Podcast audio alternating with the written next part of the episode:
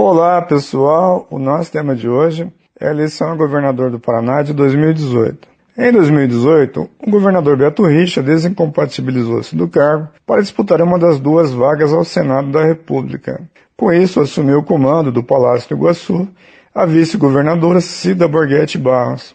Concorrendo com outros nove pretendentes, a nova governadora apresentou-se como candidata à reeleição no certame daquele ano. Seu principal adversário, no entanto, não vinha das fileiras da oposição, mas do interior do próprio governo de Beto Richa, o secretário de Desenvolvimento Urbano, Carlos Massa Júnior, o Ratinho Júnior. Das fileiras da oposição, os principais candidatos foram João Arruda, do MDB, e o Dr. Rosinha, do PT.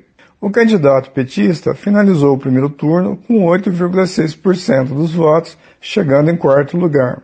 O terceiro colocado foi o candidato do MDB, que atingiu 13,19%. Não se pode dizer que tenha havido polarização entre os dois candidatos mais bem votados, pois Ratinho Júnior iniciou a corrida eleitoral em primeiro lugar, com larga dianteira sobre os demais.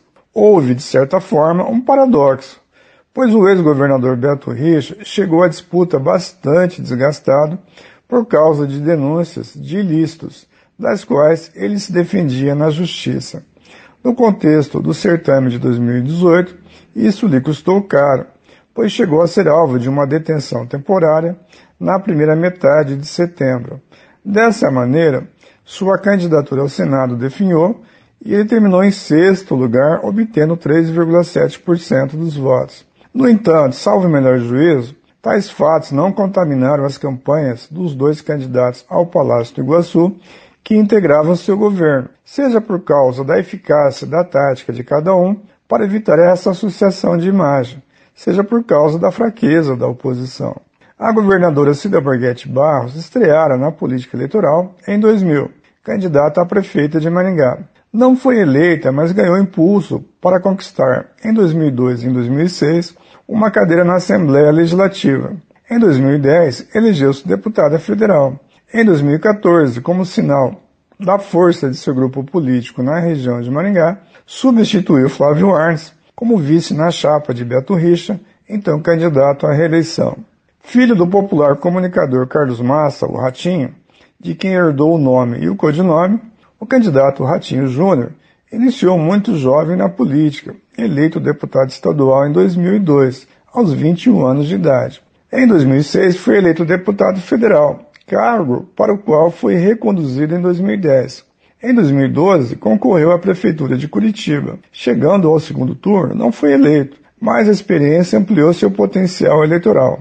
Em 2014, de olho nas próximas eleições ao governo estadual, voltou à Assembleia Legislativa com expressivos 300 mil votos. Foi incorporado ao segundo mandato do governador Beto Richa na estratégica Secretaria de Desenvolvimento Urbano, que permitia estreitamento de laços com os prefeitos do interior.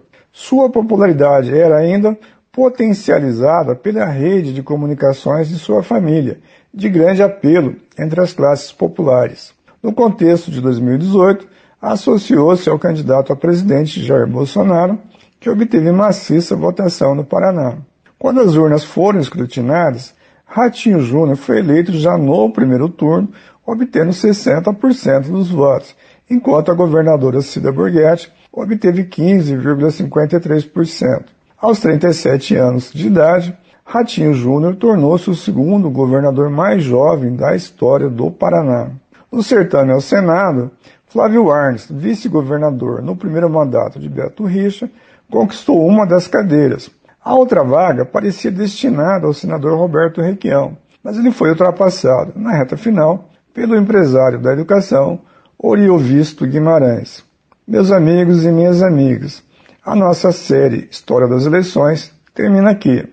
No próximo domingo, um novo capítulo dessa história será escrita por todos os eleitores. Um forte abraço. Aqui é Reginaldo Dias, narrando a história das eleições para a CBN.